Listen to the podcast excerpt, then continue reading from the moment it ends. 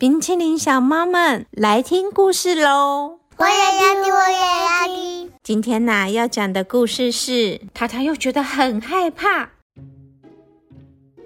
塔塔又呢是一只住在森林里的小猫咪，很喜欢探险，但是呢也很害怕黑暗和陌生的东西。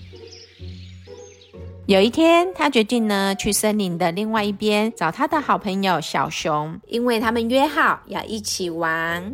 塔塔又带着他的背包和手电筒出发了。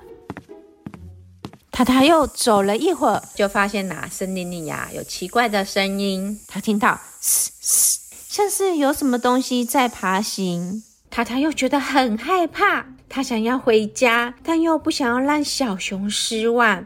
他突然想起爸爸妈妈教过他的话：“当我面对害怕与不安的时候，可以做些什么呢？”塔塔又想了想，他决定要用手电筒照亮周围。之后呢，发现那些嘶嘶的声音是来自一群蜜袋鼯，它们的个性温和，只是在互相打招呼。塔塔又啊，觉得安心许多，就继续呢走向小熊的家。走了一会儿，塔塔又发现了森林里呀有奇怪的影子。他看到一个尖尖的影子，像是啊有什么东西要攻击他。塔塔又觉得很害怕，他想要回家，但又不想要让小熊失望。他突然想起爸爸妈妈教过他的话：当我面对害怕与不安的时候，可以做些什么呢？塔塔又想了想，决定呢要用背包里的彩色笔画出他们的影子。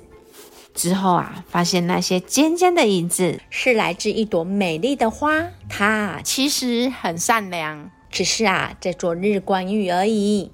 塔塔又觉得心里快乐了许多，就继续呢走向小熊的家。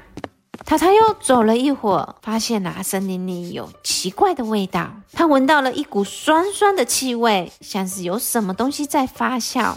塔塔又觉得很害怕。他想要回家，但又不想要让小熊失望。他突然想起爸爸妈妈教过他的话：当我面对害怕与不安的时候，可以做些什么呢？他他又想了想，他决定呢用背包里的按摩油提升他的嗅觉。之后发现那股酸酸的气味是来自一串葡萄，它们啊其实很有营养，只是呢变得太熟了。塔塔又觉得心里舒服了许多，就继续呢走向小熊的家。终于呀，塔塔又到了森林的另外一边，他看到了小熊的家。小熊也看到了塔塔又，高兴的跑过来抱住他。塔塔又，你来了！我等你好久了，你知道吗？森林里有很多奇妙的东西，我想要和你一起去探险。塔塔又笑了笑说。我知道啊，刚刚就遇到很多奇妙的东西，有你一起一定会更好玩哦。接着呢，他们就一起开心的出去玩喽。